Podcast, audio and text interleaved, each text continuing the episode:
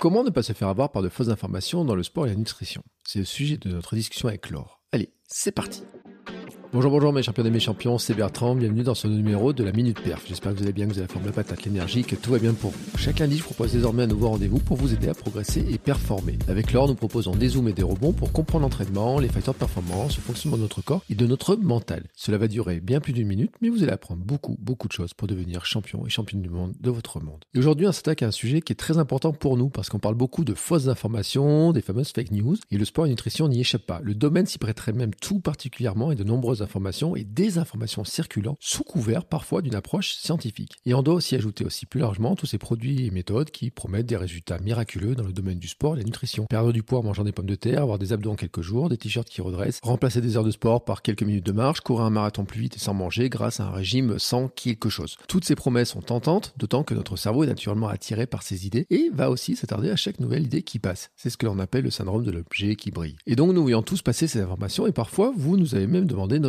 avis dessus. Donc avec Laure, nous avons décidé, non pas de parler des tendances elles-mêmes que l'on peut voir passer, mais de pourquoi ces informations sont aussi nombreuses dans le sport et la nutrition et comment se mettre en alerte quand nous voyons passer une information pour savoir bah, finalement si elle est vraie ou si elle a un truc un petit peu euh, à surveiller dedans et dont il faut se méfier. Au sommaire donc de cet épisode, nous allons nous demander pourquoi ces informations n'épargnent pas le sport et la nutrition, pourquoi ce n'est pas un phénomène réservé seulement aux réseaux sociaux et comment ça en sort, ce qui doit nous alerter aussi quand on découvre de nouvelles informations et ces méthodes qui nous semblent tellement géniales. L'exemple d'un cas que Laure a étudié et qui énerve tout particulièrement, ce qui nous permet aussi d'aborder les limites de l'expérience personnelle, hein, qui est euh, souvent décrite et qui sert souvent de base eh ben, justement à des informations que l'on trouve sur les réseaux sociaux. On parle aussi de la pyramide d'épreuves, et c'est un sujet que nous n'avons pas abordé dans la globalité hein, sur la pyramide d'épreuves, on en a fait une partie, mais on en parlera dans de futurs épisodes, car c'est vraiment un sujet important et qui permet aussi de comprendre finalement comment on peut aller chercher l'information et quelles sont les informations, comment elles sont validées par les différentes communautés, notamment la communauté scientifique. Puis nous parlons aussi de comment on peut se faire piéger et Laure parle d'un exemple d'un livre ben, qu'elle a acheté et finalement se pose la question de savoir s'il fallait bien l'acheter. Et puis un mot aussi sur le minimalisme des chaussures. Vous savez que c'est un sujet qui nous sépare, qui nous divise un petit peu avec Laure et comment l'analyse a permis à Laure d'évoluer un petit peu sur le sujet. Sa position a un petit peu changé, même si je dois vous dire, c'est pas demain qu'il va courir en sandales comme moi. Et juste avant de vous laisser écouter ma discussion avec Laure, je remercie chaudement Athlète Nutrition qui est désormais partenaire de la Minute Perf.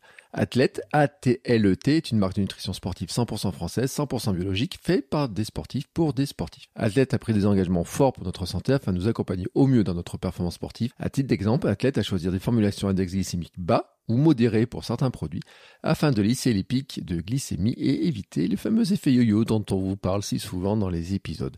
Vous trouverez sur le site Athlète Nutrition des produits pour vous accompagner avant, pendant, après l'effort, purée, boissons, barres, gel, moelleux, mais aussi avec Athlète Academy des conseils, des consultations nutrition en ligne et les podcasts Kilomètre 42 by Athlète. Le lien vers le site Athlète est dans la description de cet épisode. Je remercie tout particulièrement Athlète de soutenir la Minute Perf et je vous laisse maintenant écouter ma discussion avec Laure. Allez, c'est parti. Bonjour Laure. Salut Bertrand. Comment vas-tu? Bah tu vois, euh, dès que tu dis 5, 4, 3, 2, 1, pouf, mon sourire s'illumine et, et je, deviens, euh, je deviens toute heureuse de réenregistrer un nouvel épisode avec toi après les péripéties euh, de ces derniers jours. Ouais, je suis content, t'as as retrouvé ta voix, on t'entend maintenant. Eh oui, je m'excuse, je m'excuse encore de, de, ne pas avoir pu produire un épisode lundi dernier. C'était c'était totalement impossible. Toi, t'en es témoin puisqu'on a couru tous les deux. Euh, et euh, mais effectivement, c'était compliqué, quoi. De, c'était pas possible d'enregistrer, quoi. Voilà. Et puis, on peut pas faire de la langue des signes, donc euh, du podcast en langue des signes, c'est pas possible. Donc voilà. Donc c'est pour ça qu'on a publié un best-of. Et il y a des gens qui l'ont découvert l'épisode qu'ils n'avaient pas connu. Donc tu sais, comme ça, ça a permis de faire une découverte pour pas mal de gens. Aujourd'hui, on part sur un sujet qui est important. Ça faisait un moment qu'on en parlait, qu'on y tenait un petit peu, puis qu'on n'avait pas fait. Mais là, on s'attaque à un sujet. Allez, comment t'appellerais ouais. ça, toi? Bah, on, avait, on avait évoqué plusieurs, euh, plusieurs titres. Euh, le, premier, c'était l'idée de, de, partir de, euh, de, la question de l'innovation versus la régression, ou alors ce que l'on pourrait appeler la continuité, la rupture. L'idée, c'est quoi? L'idée, en fait, c'est que on se rend compte tous les deux en étant plus ou moins actifs sur les réseaux. Alors, on a deux manières d'utiliser les réseaux qui sont différentes, toi et moi, mais moi, je suis plutôt dans un mode où je vais être en veille, euh, je vais être sur les réseaux, je vais observer ce qui s'y passe. Euh, pour moi, c'est une sorte de, terrain d'étude un peu expérimental, un peu empirique. Euh, J'aime être sur les réseaux pour le prendre comme le reflet du fonctionnement d'une micro-société. Hein. Il faut toujours avoir en, tête que, les personnes que l'on suit sur les réseaux représentent moins d'un pour cent de, la population réelle parce que parce que euh, on va on va suivre des personnes qui correspondent euh, à nos aspirations, à nos valeurs parce qu'on les a on les a likées au départ donc euh, ce sont des personnes qui ne sont pas révélatrices de la mixité de l'hétérogénéité de la société. Malgré tout, donc moi je suis des personnes dans mon domaine, hein, le sport, la nutrition, et puis bah, on va dire que j'ai une déformation professionnelle. Mon travail de chercheur m'amène, je pense, dans le quotidien à toujours avoir cette petite analyse en tête, à toujours faire une sorte de, une sorte d'anthropologie, on peut dire. Euh, alors l'anthropologie, pour ceux qui savent pas très bien, c'est l'étude en fait d'une population donnée. Alors c'est c'est l'étude d'un groupe, on va dire, c'est l'étude d'un groupe social. C'est différent de la sociologie qui elle étudie vraiment des sociétés, des macro-groupes.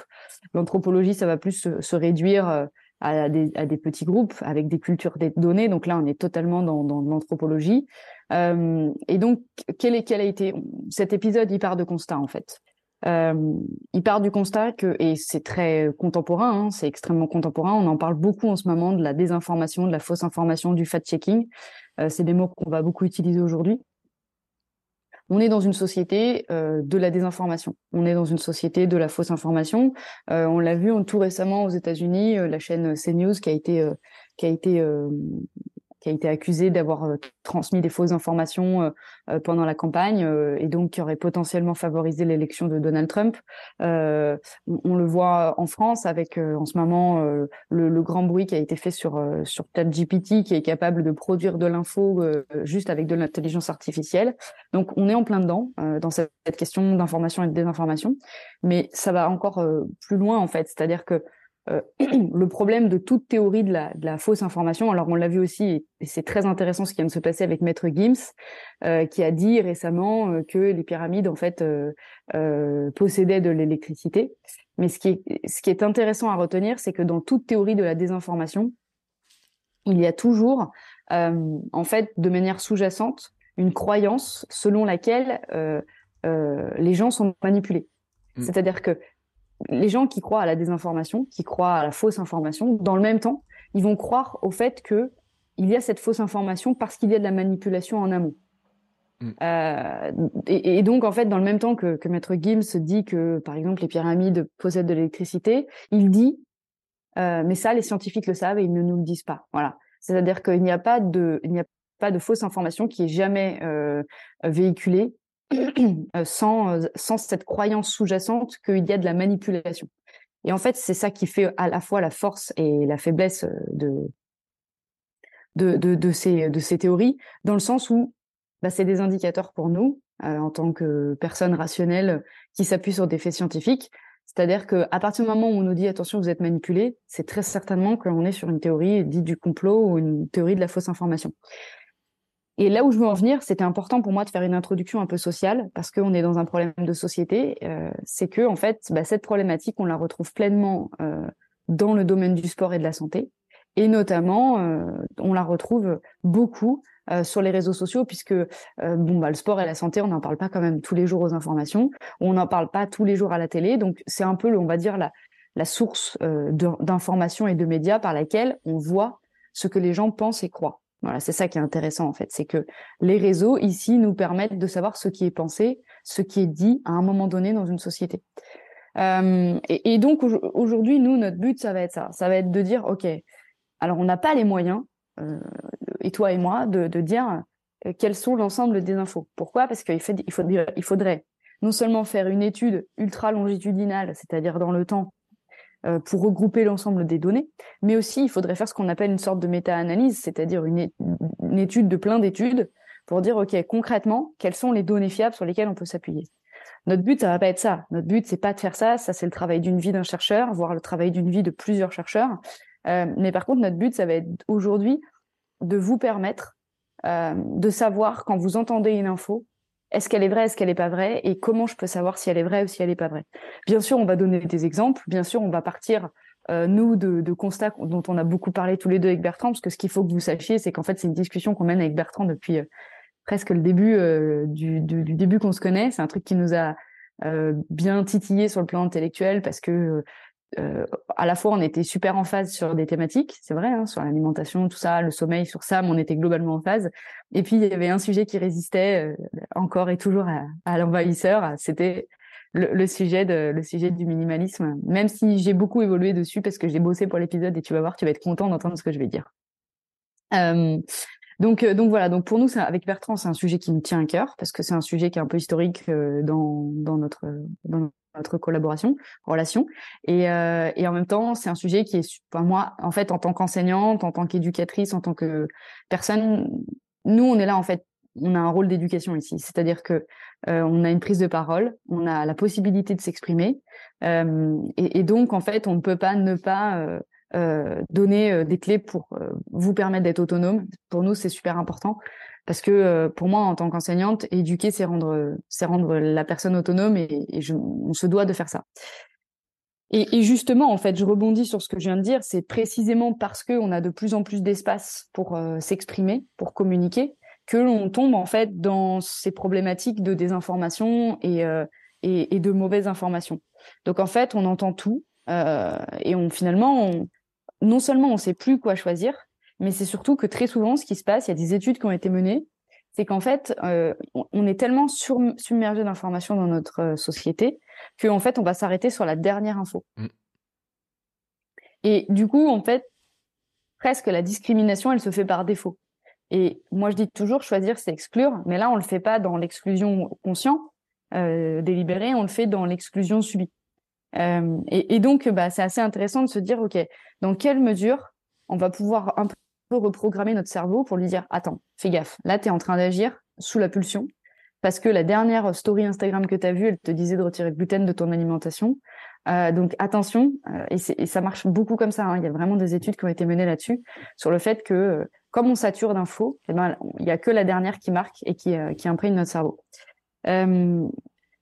Euh, et, donc aussi, ce qui, ce qui vraiment, alors moi, le, truc sur lequel on va beaucoup euh, revenir ensemble aujourd'hui, c'est le fait que dans le domaine du sport et de la santé, sur les réseaux, en fait, j'ai l'impression qu'il y a une mode actuelle qui est de, pour pouvoir se positionner, parce que puisqu'il y a beaucoup, beaucoup de choses qui existent, eh ben, il faut, il faut endosser une position dogmatique. Alors, qu'est-ce que j'entends par une position dogmatique? C'est une position dans laquelle on ne suit qu'un dogme, on mm. ne suit qu'une qu'une vision très unilatérale, euh, très souvent extrême euh, de l'alimentation. Euh, et en fait, quand on regarde bien, les personnes qui ont le plus de, de, de vues et d'influence sont les personnes qui vont avoir ces positions très dogmatiques, très fermées, et au détriment d'un consensus, d'une nuance, d'une mesure, et notamment euh, euh, souvent aussi très éloigné des recommandations santé de l'ANS, de, des ARS, du sport santé, du ministère de la Santé, justement pour la raison que j'ai évoquée tout à l'heure, parce que dans le deuxième argument que j'utilise, c'est de dire, en fait, on nous manipule. Donc ne croyez pas ce que l'État ou ce que voilà. Donc je finis juste mon intro là-dessus et ensuite je te, je te, je te dis, je te redonne la parole Bertrand, mais euh, il faut quand même se souvenir que, euh, on va en discuter aujourd'hui, mais euh, la science a produit des données sur le sport santé, sur l'alimentation, sur le sommeil, sur tout un tas de choses. Il y a des choses sur lesquelles on est encore très en retard et on le sera toujours. Pourquoi? Parce que l'être vivant est un être complexe. Et euh, il faut savoir qu'en fait, euh, on peut, dans le domaine de la science, parler de réductionnisme. Euh, le réductionnisme, c'est le fait de vouloir réduire euh, la complexité euh, d'un système euh, à, à, tout ou partie de ce système. Or, précisément, un, on va dire un système complexe, donc l'être humain est complexe, la complexité se définit par l'absence de réductionnisme. Un être est complexe dans la mesure où il ne peut pas se réduire à la somme de ses parties. Nous ne pouvons pas nous réduire à la somme de nos fonctions biologiques, physiologiques, biomécaniques, psychologiques, etc. Nous sommes un tout qui dépasse en fait la somme de ces fonctions. Et très souvent, en fait, euh, la problématique de, de, ces, de, de, ces, de ces positions, c'est qu'elles sont réductionnistes. Et elles disent, mais le, problème est là. Donc, voyez bien, pourquoi le réductionnisme, ça marche? Ben, Ça marche partout, hein. ça marche euh, même souvent, malheureusement, en politique. L'avantage la, du réductionnisme, c'est que en réduisant, ben, on simplifie. Mm. Et en simplifiant, on rassure. C'est tellement plus rassurant de dire, mais vous voyez, si vous allez être en bonne santé euh, si vous mangez des patates et du beurre. voilà, tu sais à qui je fais référence, mais euh, il y a quelqu'un sur les réseaux sociaux qui, prône une alimentation dite ancestrale. J'y reviendrai beaucoup parce que c'est important euh, aussi de dénoncer ce type de pratiques qui sont pour moi des pratiques de charlatans, euh, qui sont qui sont pour moi des pratiques qui sont dangereuses, qui font du tort notamment à la profession de naturopathe qui n'est pas du tout réglementée et légiférée. C'est pour ça. Mais c'est tellement réducteur et c'est tellement simple de dire mangez des pommes de terre et du beurre et vous serez en bonne santé. Pour quelle raison? Parce que c'était l'alimentation ancestrale. Alors, j'y reviendrai juste après, mais donc il faut vraiment envisager cette idée selon laquelle euh, nous sommes des êtres complexes, donc nous sommes des êtres qui dépassent la somme de plusieurs choses. Nous sommes un tout agissant, et donc c'est pour cette raison que oui, la science n'a pas encore produit de données suffisamment solides, robustes, et la science ne produira jamais de données aussi solides euh, qu'elle le fait dans les sciences fondamentales. Pour quelle raison?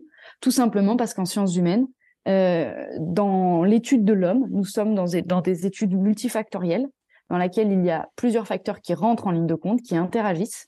Et donc, on ne peut pas isoler un facteur. On ne pourra jamais nous renfermer euh, dans un labo euh, en nous isolant comme ça. Et quand bien même, et quand bien même on isolerait des facteurs. Ça voudrait dire qu'il faudrait faire du tri génétique. Ça voudrait dire il faudrait voir dans quelle mesure un, gène ou un allèle de ce gène peut s'exprimer ou non chez les individus. Euh, ça voudrait dire euh, qu'il faudrait faire du tri euh, sur.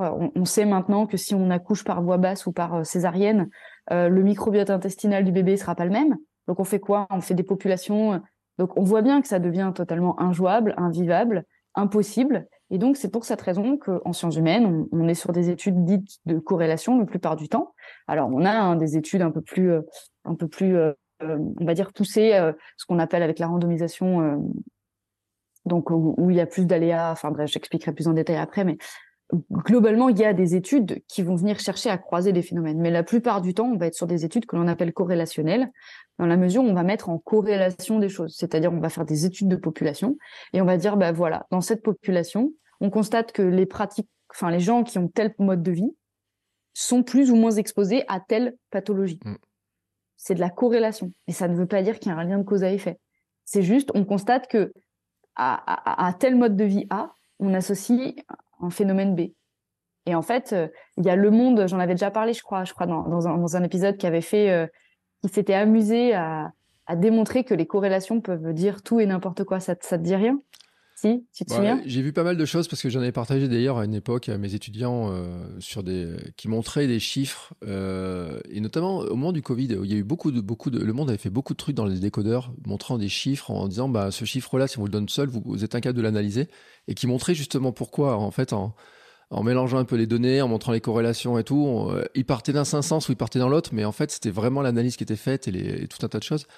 je pense qu'il y a, Enfin, je pense aux décodeurs, tu vois, notamment parce qu'on parle de fact-checking, etc., qui avait fait beaucoup de trucs sur les chiffres, qui montraient que les chiffres étaient vraiment intéressants et que euh, fallait se méfier aussi. Et moi, tu sais, j'ai lu beaucoup Fabien Olicard qui dit qu'il y a un truc qui est, qui est, vrai. Alors, je sais pas si tu en parleras après, mais quelqu'un qui t'annonce un chiffre en disant euh, il y a 80% des gens qui font ça, ce chiffre-là, en fait, il inscrit dans ton cerveau en fait une, euh, espèce de preuve scientifique qui ne peut, le chiffre peut être totalement inventé. C'est-à-dire que là, je viens de te donner à 80%, mais que j'aurais, enfin, il était trop rond. J'aurais dit, il y a 78,2% des gens qui pensent ça et qui font ça et ça marche comme ça.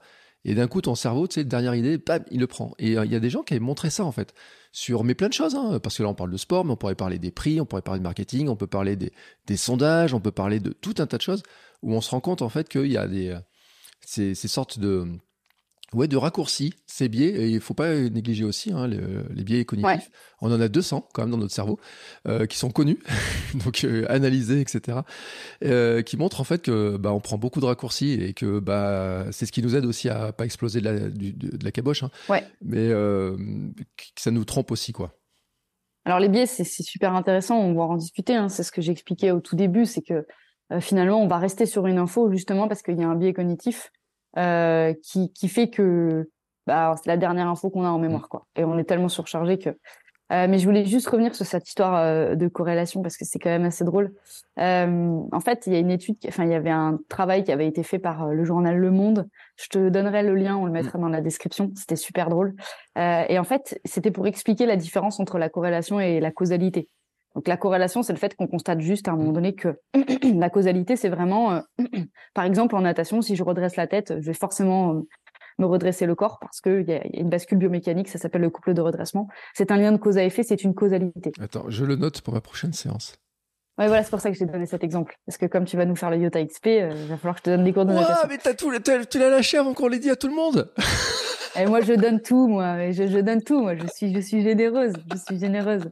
Bon, ben, je savais pas que c'était une surprise. Non, j'ai annoncé, j'ai annoncé aux membres du Hamsters Running Club, j'ai fait un post. Tu couperas au montage si Non, non, mais c'est bon parce que en fait, je l'ai dit en privé à certains et puis je l'ai mis dans le Hamsters Running Club pour expliquer le truc. Donc, euh, c'est, euh, mais tu, tu, tu, nous as lâché. C'est très bien que moi, je suis très nulle en com. Hein. Moi, je suis spontanée, tu vois. Mais c'est bien, ça prouve à nos auditeurs qu'on est ultra spontané et qu'on on n'est pas dans la on n'est pas dans la tu vois ça, moi je trouve ça assez intéressant. Bon pour le dire ça sera un fil rouge sur les semaines qui viennent. Euh, vous allez entendre parler de, de cette course là de natation de, de mes efforts pour essayer de ne pas être une brique euh, etc mais bon revenons donc au sujet du jour. Ouais donc le sujet là l'idée c'était de parler de, de, la causalité. Et donc en fait le monde mettait en évidence des des, euh, des, des corrélations. Euh, et notamment il y avait des trucs alors je me souviens plus très très bien mais il y avait, euh, en fait, c'était la carte de France et c'était pour expliquer euh, euh, qui pensait quoi où. Mm. Et en fait, il y avait un truc, par exemple, on constatait que les personnes qui mangeaient du beurre salé, donc on voyait la Bretagne plutôt apparaître, et c'était étaient aussi ceux, je sais pas, qui consommaient le plus de Viagra. Ah oui Absolument aucun lien entre le fait de bah, consommer du beurre salé et de. Ça, c'est lié au phare du, du, petit minou, du mon minou, tu sais pas quoi là. Tu connais pas ça Si, alors qui est-ce qui m'en a parlé? Oh, Moi, si j'ai des abonnés. Alors là, ils vont se reconnaître parce que j'en ai, euh, j'en ai un notamment, un auditeur qui m'envoie des photos euh, constamment de, de, de ça. Euh, c'est un phare très connu en Bretagne, mais au début, je croyais que c'était une blague et on en avait parlé dans un épisode il y a pas longtemps. Donc, ils se reconnaîtront les Bretons parce que les Bretons, ils m'envoient toujours des trucs et dès qu'on part de bord salé, attention, méfiance. Mais bon, voilà. Bref, donc en gros, le monde démontrait en fait l'aberration totale de enfin, le fait que finalement les corrélations n'étaient que des corrélations et qu'il n'y avait absolument souvent mm. aucun lien entre la corrélation A et la corrélation B. Voilà, c'était ça que je voulais expliquer. Revenons à nos moutons et à notre épisode. Alors, qu'est-ce qu'on va, euh, qu'est-ce, par quoi on va commencer? Euh, La première chose, ça va être de dire, ok, on voit sur les réseaux sociaux beaucoup d'informations, on voit beaucoup beaucoup de choses qui font que on peut se questionner sur, euh, parfois sur euh, la pertinence euh, ou, pas de, de l'information qui nous est véhiculée. Euh, donc nous, notre objectif aujourd'hui, ça va être d'une part d'identifier un peu certaines choses qu'on a vues tous les deux, qu'on a relevées, identifiées et qui nous semblent particulièrement importantes à, à soulever. Euh, et, et d'autre part, dans le même temps, de donner les clés pour dépasser en fait ça individuellement euh, et permettre à chacun de, d'être de, autonome dans, dans la, ensuite l'analyse qu'il pourra faire de, des faits. Quoi. Euh, alors, surtout que, euh, si je peux permettre, ça dépasse les réseaux sociaux, cette histoire-là, parce que les réseaux sociaux étant le point de départ de beaucoup de choses, euh, je me suis fait une réflexion l'autre jour, je suis allé dans un magasin, tu sais, une librairie, où je regardais les livres, et tu sais ce que tu, ce dont on va parler, en fait, les trucs de dire, on prend, on isole un truc, alors, par exemple, dans le réductionnisme, on pourrait dire, j'enlève le gras, ou j'enlève le sucre, ou je ne sais pas quoi, ou je fais tel ou tel régime, ou telle ou telle chose. Comme ça marche bien sur les réseaux sociaux, les éditeurs de livres il demande aux gens qui produisent plein de trucs sur les réseaux sociaux qui marchent très bien de faire des livres sur le sujet. Et on a l'impression, quand on va dans cette librairie, que, en fait, ça, ça conforte ce qu'on voit sur les réseaux sociaux. Après, on le voit dans les magazines, etc. On a l'impression que, tu sais, il y a des rebonds de partout. Et euh, c'est, on le voit sur les réseaux, mais en fait, on se rend compte que ça sort très facilement parce que quelqu'un qui a du succès sur les réseaux, qui a 100 000 followers sur les réseaux, automatiquement, s'il fait un livre, il va être vendu. Donc, les auteurs. Et l'autre jour, j'étais dans un magasin j'ai regardé les librairies, j'ai dit, oh, c'est que des gens, c'est marqué, vu sur Instagram, vu sur Instagram, vu sur Instagram, vu sur Instagram, vu sur Instagram, vu sur Instagram. Donc attention, c'est qu'il y a des trucs, ça sort, et donc ça ne concerne pas que les réseaux sociaux, ça va sortir aussi dans ce qu'on voit autour de nous. Et donc c'est pour ça qu'il y a aussi une vérification. Ouais, c'est très intéressant ce que tu. C'est important de regarder là-dessus, quoi. C'est quelque chose sur lequel je voulais revenir euh, ensuite sur la question de la nature des, des données. Euh, on, bon, on en parlait tous les deux aussi, c'est drôle, il y a pas quelques jours, mais euh, Amazon a, a lancé euh, sa propre possibilité d'être son propre éditeur, euh, donc de ne pas passer par une maison d'édition, ce qui est très bien, parce que ça ouvre encore plus. moi, je suis pour la liberté d'expression, il n'y a pas de souci par rapport à ça. alors, ça crée pas vraiment de problématique de fond, parce qu'en fait, moi, je, je connais le processus puisque je travaille avec une maison d'édition.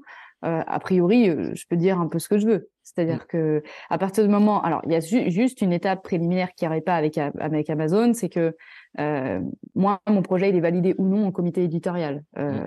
Donc, quand on passe par une maison d'édition, le projet est validé ou non.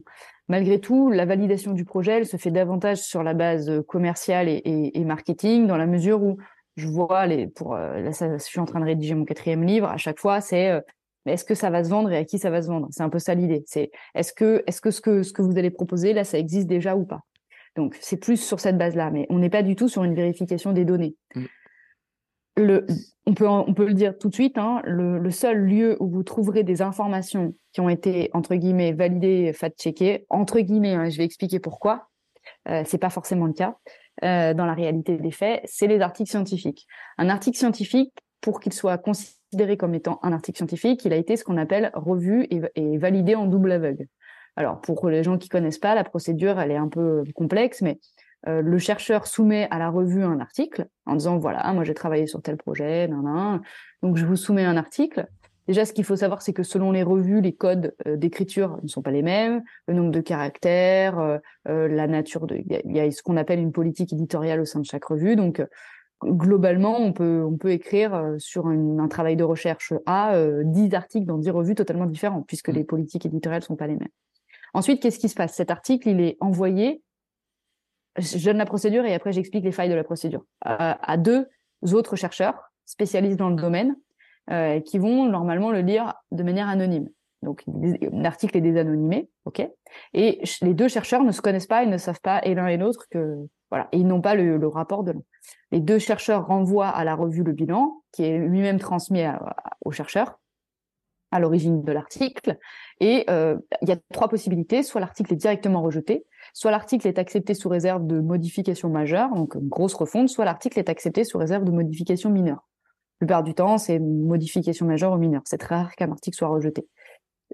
Enfin, moi, ça, j'ai jamais, j'ai jamais vu. Mais et ensuite, donc, euh, l'auteur fait les modifs. Donc, on voit bien qu'il y a quand même un travail. Et mm. je peux vous garantir qu'il y a un énorme travail. Je peux vous garantir que faire un article scientifique, c'est une procédure qui demande beaucoup de temps, beaucoup d'énergie, euh, et qui et qui demande, voilà, Maintenant, quels sont les biais de la procédure? La première chose, c'est que finalement, euh, l'auteur n'est pas vraiment anonyme. Pour quelle raison? Bah, On est très peu dans notre domaine à faire des recherches euh, sur un aspect très précis et c'est très facile de taper dans Google les thématiques de travail et de, revenir à l'origine de l'auteur. Donc d'emblée, ça crée un biais. Ça crée un biais de désanonymisation euh, qui, qui, moi, me pose problème dans la mesure où la donnée devrait rester confidentielle. La deuxième chose, c'est qu'en fait, les deux, et je l'ai vu hein, dans mon travail de recherche, on peut se retrouver avec deux analyses de l'article qui sont mais totalement différentes. Mm. Pour quelle raison? Parce qu'en fait, les, chercheurs qui vont corriger l'article vont le corriger avec leur propre filtre de correction. Il n'y a pas ce qu'on pourrait appeler une sorte de bandeau de grille de lecture commune. Euh, il y a des indicateurs généraux euh, euh, sur que l'on connaît, la fiabilité de la démarche scientifique, théorique, de la méthode, des résultats. Il y a des choses comme ça qui reviennent. Malgré tout, chaque chercheur est différent. Chaque chercheur a ce qu'on appelle une position épistémologique, c'est-à-dire un positionnement dans la science qui, lui est propre, une approche de la science qui lui est propre. Et donc, forcément, les, les, les, les rapports sont différents. Qu'est-ce que je veux dire par là? Je veux dire que finalement, même un article scientifique, il peut, il peut, il, il, oh, je l'ai pas là, il peut rester dans l'article euh, des éléments euh, qui ne sont pas vérifiés. Mm. C'est-à-dire que pour l'avoir aussi vécu, le, les, experts qui expertisent l'article vont pas forcément aller vérifier toutes les infos. Mm. Ils vont corriger, mais ils vont peut-être pas vérifier. Donc, une nouvelle fois, on voit bien qu'un article scientifique, c'est déjà quand même une preuve un peu plus forte euh, de, vérification, mais euh, ça reste quand même euh, potentiellement subjectif. C'est pour cette raison qu'il y a ce qu'on appelle la pyramide des preuves. Et donc, ton exemple, il est super intéressant parce que tu nous montres que c'est pas parce que c'est dans un livre que la donnée, elle est, fiable. En fait, il faut, revenir à, l'origine, de la pyramide des preuves, c'est-à-dire nous, en science, on, on va considérer que certaines preuves ont plus de poids que d'autres, ont plus de légitimité que d'autres. C'est-à-dire que moi, si je reçois deux données, ben, il y en a une que je vais privilégier plus qu'une autre. Alors, je vais la donner, la pyramide des preuves. Le premier niveau de preuve, c'est ce qu'on appelle euh, l'expérience, le, récit. Le. Le euh, le et on est sur finalement quelque chose qu'un individu va raconter. Et alors là, on est en plein dans, ce dans le cœur de notre sujet du jour, dans les réseaux sociaux et, et les influenceurs qui produisent un bouquin. Pourquoi? Eh ben en fait, concrètement, on est sur des gens qui vont relater euh, une candidature, euh, pardon, qui vont relater euh, une expérience. Ils vont relater quelque chose qui leur a parlé à eux, qui a fonctionné pour eux. Et donc, ils considèrent que cette méthode est magique, miracle et, géniale. On va prendre l'exemple de, Mao Bru, parce que je suis désolée, il faut quand même que cet homme soit connu en mal. donc, c'est un influenceur qui nous dit qu'il faut manger ancestral. Et donc, il nous dit qu'il faut manger le matin, il mange des patates et du beurre et du fromage. Et il croque euh, dans une demi-tome euh, de brebis. Quel est son argument? Son argument, c'est de dire euh, ouais, mais avant, ils étaient en bonne santé, etc., etc. au temps du paléolithique. donc, et puis il y a tout ce qui s'enchaîne derrière. On en discutera sur sur le jeûne, sur tout ça. Sauf que là, lui, il dit moi, j'ai vu les effets de l'alimentation ancestrale sur mon corps. Regardez, je suis beaucoup plus sec. Ok. Sauf qu'à ce moment-là, ce que lui ne dit pas, et peut-être même si euh, je ne sais pas s'il se ment à lui-même ou pas, hein, c'est qui nous dit que s'il n'avait pas adopté une autre méthode, il aurait eu les mêmes résultats, euh, voire peut-être même de meilleurs résultats. Euh, donc déjà, on n'est pas du tout sur quelque chose de scientifique, on n'est pas sur quelque chose de rationnel, on est sur ce qu'on appelle une expérience, une étude de cas à un moment donné, mais qui n'est en rien généralisable. Mm. Alors, là, c'est encore plus intéressant parce qu'en fait, euh, lui, il confond la manière avec les, les, les éléments sous-jacents. Pourquoi il, a, pourquoi il est plus sec? Tout simplement parce que sans doute que le fait de manger des pommes de terre, qui est un aliment que l'on sait qui est très très très riche d'un point de vue nutritionnel et qui est très rassasiant, la pomme de terre est l'un des, des, aliments qui a le pouvoir de, de, de satiété le plus important. Donc, c'est sûr qu'en mangeant beaucoup de pommes de terre dans la journée, il y a de grandes chances que son bilan calorique total il soit pas hyper élevé. Mm. S'il mange des patates à l'eau, euh, c'est sûr qu'il va manger des frites hein, ou des chips, c'est pas pareil.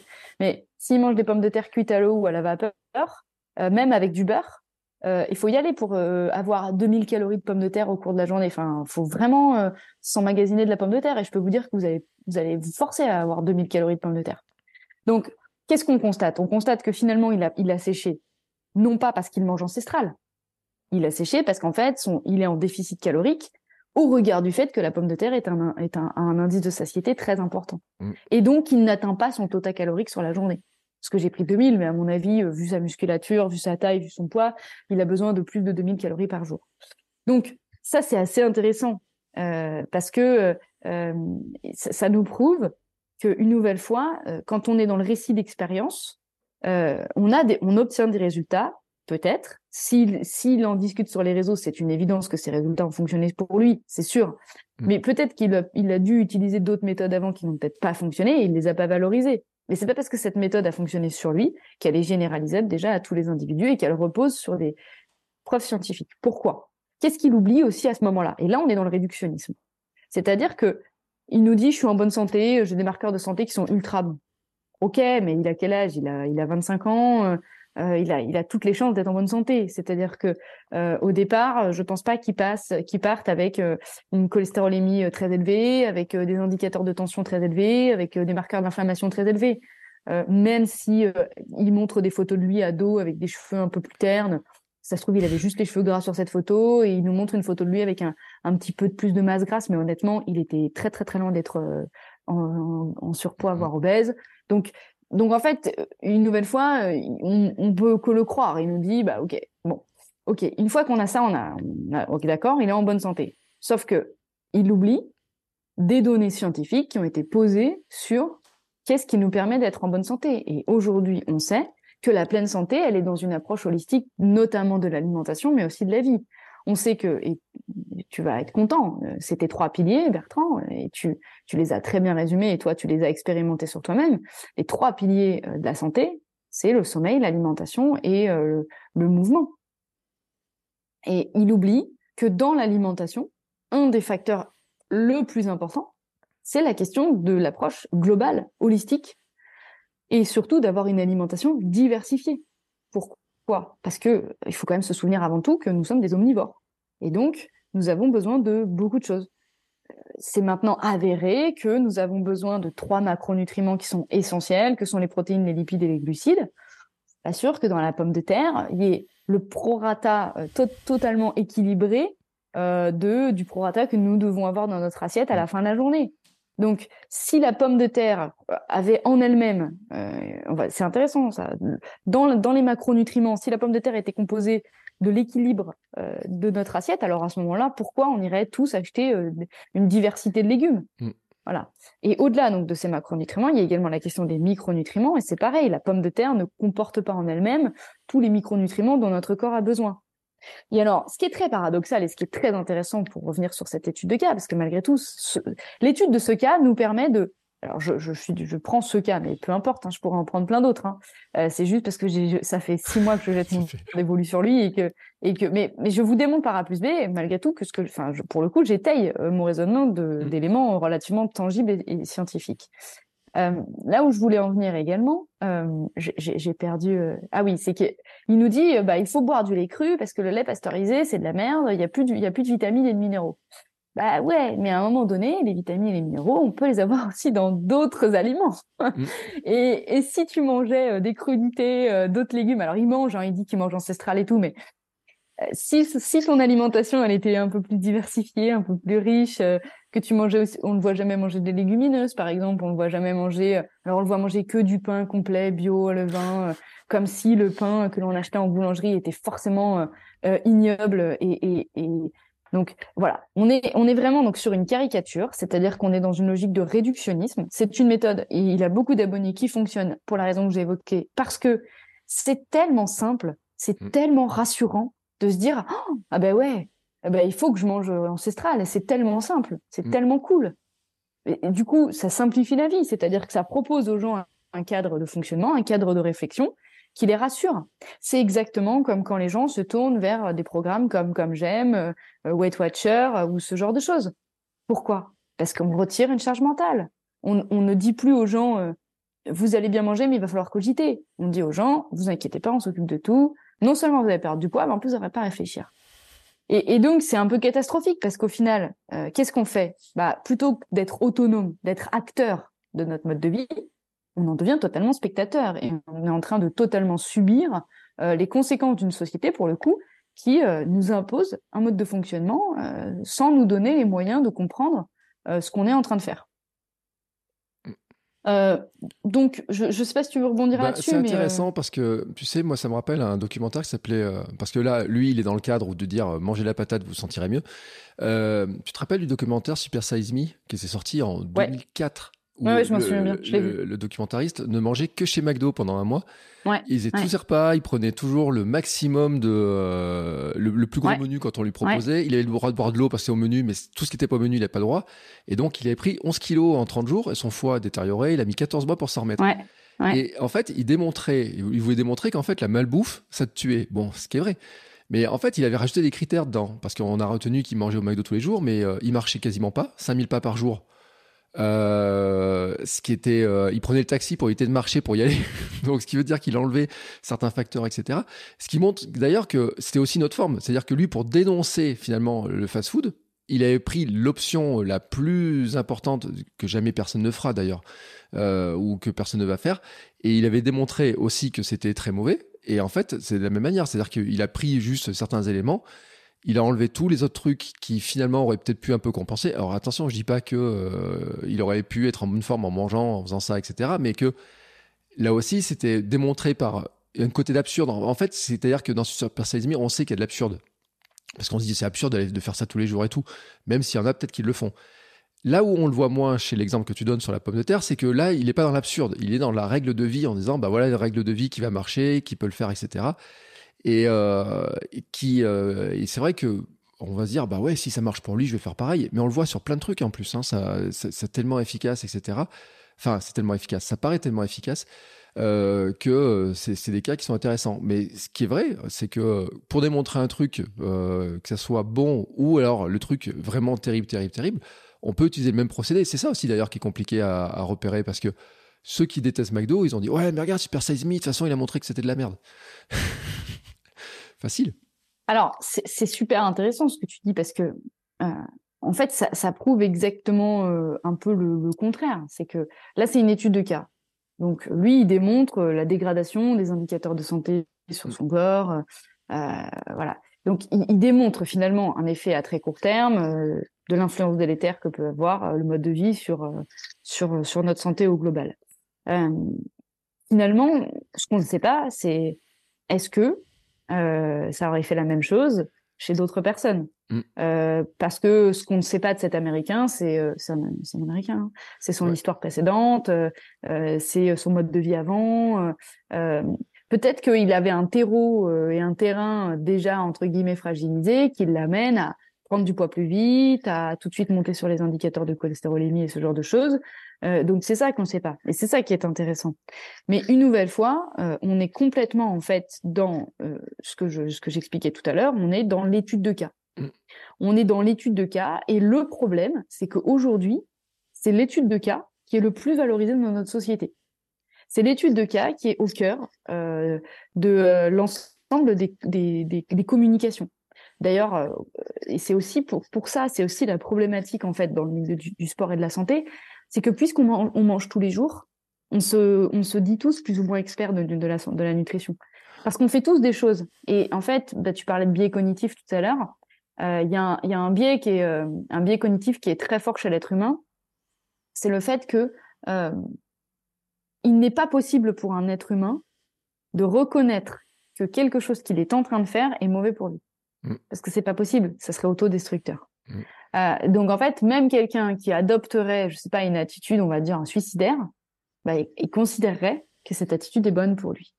Donc c'est logique que quand vous discutez avec quelqu'un et que cette personne vous dit, moi, euh, je, mange bien, je mange ci, je mange ça, cette personne est convaincue, est pleinement convaincue que c'est bon pour elle. Donc il y a ça, il y a le fait que finalement, puisqu'on mange tous les jours, on est tous experts et on a tous nos convictions sur ce qu'on mange. Donc ça, forcément, ça renforce un petit peu ce, ce truc de euh, voilà. Et puis il y a le fait aussi que c'est ce que j'expliquais, c'est que l'accès à l'information scientifique sur l'alimentation, elle est compliquée, comme je l'ai expliqué. Donc déjà première chose, ça veut dire que il faut arriver à d'emblée se poser la question de l'info que j'entends, est-ce qu'elle est fiable, est-ce qu'elle est pas fiable? Bah, Déjà d'emblée, si on est sur l'étude de cas, il y a très grande chance que euh, ça soit pas forcément une information à garder seule. Mm. Elle n'est pas forcément mauvaise. Hein. Elle n'est pas forcément mauvaise. Il y a des gens qui disent des choses très intéressantes sur les réseaux. Hein. Euh, je me barre parce que je fais un peu des vidéos pour les réseaux. Donc, euh, non, mais est-ce que je suis une étude de cas? Non, mais attends, et si je vais... la question qui me brûle les lèvres, c'est moi-même, je suis une étude de cas. Enfin, quand je parle de mes trucs, que je cours tous les jours, que je gambatte tous les jours et tout, euh, et que je mange de telle ou telle manière, je pourrais très bien dire que moi-même, je suis une étude de cas de mon cas et que et dire voilà. Mais, mais toi, mais, mais toi, t'es pas en train de dire aux gens, euh, faites comme moi. Tu, bah. enfin, tu, si tu dis aux gens, non, mais tu dis que toi, tu as vu les effets malgré tout. Quelle est la différence entre toi et par exemple Mao Toi, tu es dans une approche nuancée, modérée. Tu es dans mm. une approche dans laquelle tu as compris, tu, es, tu es dans une approche antidogmatique. T'es pas en train de nous dire que tu marches 30 km par jour, euh, que tu manges que bio, que vegan, euh, et euh, voilà, et que tu dors 4 heures. Parce que oui, venons-en aussi à ça. Il est, parti dans le délire où il faut dormir 4 heures parce que c'était soi-disant le cycle de l'être humain, etc., etc. Autre chose. T'es pas en train de nous dire de faire de l'action type. donc l'action type, c'est quoi? C'est le truc qui il valorise ça en disant qu'en fait, on a des et je vais expliquer, c'est très intéressant d'ailleurs. Je vais, je vais expliquer. Donc, il, valorise, je pense, j'espère que les gens qui le suivent ne vont arrêter de le suivre parce que c'est plus possible. Euh, donc, en fait, il valorise ce qu'il appelle la méthode action type. En gros, il explique que euh, il faut aller vers ce qui est bon pour nous en termes de motricité. C'est-à-dire, il faut aller vers des motricités dans lesquelles on est bien. Alors, bon, là, pour le coup, euh, c'est vraiment mon domaine. Hein. Je suis chercheur en STAPS, en sciences du mouvement. Donc, pour le coup, c'est... Euh, en fait, il s'appuie sur une théorie de l'apprentissage à ce moment-là il s'appuie sur ce qu'on appelle la théorie des systèmes dynamiques. J'en ai déjà parlé dans mm. les épisodes. Cette théorie, elle explique en fait que pour apprendre une nouvelle coordination, donc euh, le mouvement n'est que de la coordination, hein, pour apprendre une nouvelle coordination, il faut passer de ce qu'on appelle une, une, coordination spontanée à une coordination non spontanée. Et en fait, que dit ce modèle? Il dit que parfois, les coordinations spontanées sont efficaces d'emblée. Et donc, effectivement, il convient en fait de renforcer euh, l'efficacité de cette coordination spontanée. C'est ce le modèle d'action type, c'est de dire bah, puisque ta coordination spontanée, c'est celle-là, et qu'au départ, elle est un peu efficace, bah, renforce-la. Oui, mais ce qu'il oublie, c'est que parfois, dans cette coordination spontanée, il y a aussi de la non-efficacité qui pourrait être améliorée, mais qui n'est pas du, pour le coup, possible avec la motricité initiale. Et donc, à ce moment-là, il faut faire ce qu'on appelle le passage d'une motricité spontanée à une motricité non spontanée. Si on l'écoute, avec cette histoire d'action type, euh, eh ben, on peut pas, euh, on peut pas marcher à plus de 7,8 km heure. Parce que si on l'écoute spontanément, au-delà de 7,8 km heure, je vais me mettre à courir parce que biomécaniquement, le corps fait ça. Et donc, en fait, si on l'écoute, il y a des choses qu'on ne peut pas faire. Si on l'écoute, ça veut dire que si j'ai une motricité spontanée qui est en décalage avec le règlement de l'activité, alors euh, je ne peux pas, je peux pas m'inscrire dans l'activité. Il y aurait plein d'exemples comme ça. Si par exemple, pour moi en natation, le virage le plus efficace, c'est de faire, j'en sais rien, je vais inventer un truc, une culbute, je sais pas comment. Bah ouais, mais cette culbute, elle est pas réglementaire par la FINA, donc j'ai pas le droit de la faire. Et donc en fait, cette idée a des limites dans le sens où oui, c'est intéressant et c'est important de stabiliser, de valoriser certaines, certains traits de notre motricité, certaines, certains traits efficaces de notre motricité. Mais euh, la, la, la, la, complexité de l'activité humaine fait qu'on est dans des activités qui sont codifiées, qui sont réglementées et dans lesquelles souvent le règlement induit justement précisément une contrainte. C'est ça qui est intéressant. Pourquoi il y a des courses de haies? Euh, ben, C'est pour aller à l'encontre du fait que l'on va courir sur le plat. Euh, voilà, donc c'est ça qui est super intéressant, c'est le fait que la contrainte réglementaire des activités physiques, la plupart du temps, nous amène à dépasser euh, nos motricités spontanées pour créer de nouvelles motricités. Voilà, donc ça c'est assez intéressant. Et donc, au final, on voit bien que tout ça, on est vraiment sur du réductionnisme, quel que soit ce qu'il raconte. Euh, on est sur du réductionnisme et on est sur le fait que ça a fonctionné, mais il ne sait pas ce qui, aurait mieux fonctionné s'il avait fait autrement. Là, il nous dit, euh, euh, bah, j'ai redormi 6 heures euh, spontanément, machin. Bah ouais, c'est normal parce qu'en fait, dormir 4 heures, c'est totalement contraire à la nature humaine.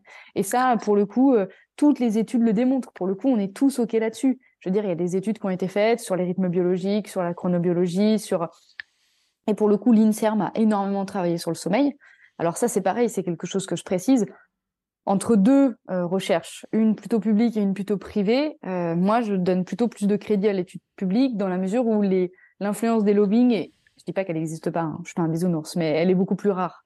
Euh, des voilà des, des, des, des, études qui ont été faites par des, organismes comme l'Inserm notamment, on est sur de la donnée publique, on est sur de la donnée qui est, qui est relativement objective et fiable. Que nous dit l'Inserm? Pour le coup, il y a des corrélations qui ont été mises en évidence sur le fait que on voit l'apparition de plus de maladies au-delà de 9 heures de sommeil et en dessous de 7 heures de sommeil. Donc, à un moment donné, bah, quand, on, quand moi j'entends un individu qui me dit il faut dormir 4 heures et je dors 4 heures, entre un individu qui me dit il faut dormir 4 heures et l'INSERM qui me dit il y a des méta-analyses qui démontrent que des corrélations, bah, je vais plutôt vers les données de l'INSERM et je vais plutôt essayer de mettre mon réveil à 8 heures de sommeil. Euh, et, et, effectivement, voilà. Donc, voilà, une nouvelle fois, alors je suis assez, je, trouve, je me trouve assez calme. Bertrand doit être super surpris de me voir comme ça parce que d'habitude, quand on en parle, je suis un peu en mode euh, euh, assez virulente et énervée. Euh, bon, là, je commence un peu à, ressentir l'émotion et je vais vous en parler de cette émotion. Moi, je suis assez, je suis assez consternée je suis assez révoltée en fait parce que je me rends compte que ce qui fait le buzz sur les réseaux sociaux, ce qui fait du de la vue et du, nombre d'abonnés, c'est très souvent euh, en décalage avec la nature de l'info, la, qualité de l'information. C'est-à-dire, j'ai constaté, en tant que chercheur, hein, c'est mon point de vue de chercheur, hein, que euh, c'est inversement proportionnel. Hmm. J'ai la sensation que plus la personne raconte des choses intéressantes et sensées, moins elle a d'abonnés et de vues. Et plus la personne euh, va juste faire, euh, j'ai vu ça l'autre jour, j'ai découvert ça, c'est totalement hallucinant, un outfit, euh, donc c'est en gros montrer sa tenue, euh, et plus la personne va avoir des likes et des vues. Donc la, personne montre une tenue. Voilà. Et, a euh, 20 000 abonnés. Ça dépend de la euh. personne aussi. Non, mais j'ai vu de tout. Euh, ah. Mais peu importe, peu importe, tout le monde a le droit de s'habiller et, et, tout le monde a le droit de faire des outfits pour tout le monde. C'est pas mm. ça qui me pose problème. C'est que dans la démarche, la personne se, juste se montre. Euh, mm. Est-ce que le, le, le finalement l'objectif du, du quel est l'objectif du réseau social au final? Donc moi, je pense que dans notre domaine de la santé et du sport, les gens viennent chercher malgré tout du contenu, viennent chercher de l'information. Euh, J'ai récemment discuté euh, avec un inspecteur général d'éducation nationale qui expliquait que de plus en plus, on aura peut-être comme invité, il y a de grandes chances. de plus en plus, on a, on a la ce qu'on appelle les sociétés marchandes qui envahissent le monde du sport. Mmh. Ça veut dire quoi? Ça veut dire que bah, clairement, on a des, des, sociétés privées qui envahissent le monde, notamment du sport, mais aussi le sport à l'école. Et en fait, euh, qu'est-ce qui est intéressant là-dedans? Bah, C'est le fait que finalement, on voit bien que malgré tout, le marketing et la communication sont très importants et que euh, très souvent, euh, bah, ça induit en fait des biais cognitifs mmh. sur les, les, manières de fonctionner. Mais ça induit aussi surtout, c'est ça que je veux retenir, c'est que les gens veulent de l'autonomie de pratique. Euh, mmh. on a une baisse considérable de nombre de licenciés au global, quelle que soit toute, toute fédération confondue. Euh, on a une perte de la culture des fédérations sportives. On le voit nous en tant que prof en STAPS. Euh, nos étudiants, quand on leur demande c'est quoi ton sport, ils nous disent je fais de la, je fais de la muscu en salle. Hmm. Ça me pose pas de problème qu'ils fassent de la muscu en salle. Sauf que ce qui me pose problème, c'est que au départ le sport reste quelque chose de fédéral, d'associatif. Euh, il y a, c'est corrélé à l'associatif, au milieu associatif, aux rôles sociaux que l'on peut endosser et, et, au fonctionnement du groupe au sein de l'association. Nous, on tient beaucoup à ça en fait dans le monde du sport. Euh, que ce soit le sport scolaire d'ailleurs avec euh, l'UNSS euh, et l'association sportive dans les établissements. Donc le caractère associatif pour nous c'est quelque chose de très important. Et là on constate en fait de plus en plus que bah, la pratique du sport elle est de plus en plus autonome et elle est de plus en plus tournée vers des sociétés privées. Mais ce que je me dis aussi c'est que si les gens vont vers du privé, si les gens vont vers des modes de pratique individuels comme la salle de sport, comme je, je, suis passée à Vichy, j'ai découvert une salle de foot intérieure, des salles de fitness. Ben, ça veut dire quoi? Ça veut dire que chacun cherche de l'autonomie. Si les gens nous écoutent aujourd'hui, c'est qu'ils cherchent aussi de l'autonomie dans leur pratique. Si on cherche de l'autonomie, ça veut dire qu'on cherche de l'info. Et où est-ce qu'on peut éventuellement trouver de l'info? Ben, On sait que les réseaux sociaux sont malgré tout un endroit où on peut comprendre des choses, apprendre des choses. Je ne jette pas tout hein, sur les réseaux, bien au contraire. Hein. Je, suis convaincue qu'il y a des bonnes choses à avoir. Et d'ailleurs, c'est pour ça qu'on fait cet épisode. C'est comment bien discriminer l'info. Je pense qu'il y a des bonnes infos sur les réseaux. il y a des personnes qui travaillent bien. Mais la question, c'est pourquoi on est dans une société de l'individualisation où on se tourne vers des pratiques individuelles autonomes, libres, et pourquoi on, ne, constate pas cette tendance marquée sur les réseaux? C'est ça qui, m'interroge et qui m'interpelle. Donc, ce que je me dis, c'est où est-ce que vont chercher les gens? L'info, pardon, où vont chercher l'information? Et quelle information ils retiennent parce que de ce que je vois les gens qui travaillent bien sur les réseaux c'est pas ceux qui ont le plus d'abonnés en fait. Et, et, donc ça ça m'interpelle. C'est-à-dire que je pense avoir fait quand même pas mal un bon tour euh, sur euh, euh Instagram sur les questions du sport santé. Euh, je pense avoir identifié euh, avec mon filtre scientifique les personnes qui euh, racontent des choses qui sont un peu intéressantes voilà. Et ben ces personnes là elles sont pas forcément suivies écoutées et, et, et D'ailleurs, elles font même pas le consensus entre elles, ce qui est dommage, mais ça c'est un autre débat, on pourrait y revenir. Euh, voilà, alors c'est quelque chose qui est qui peut aussi porter à confusion. Et récemment, il y a eu un il y a eu euh, un, épisode dont on a un peu parlé tous les deux Bertrand de de deux personnes sur les réseaux qui travaillent très bien, et l'un et l'autre.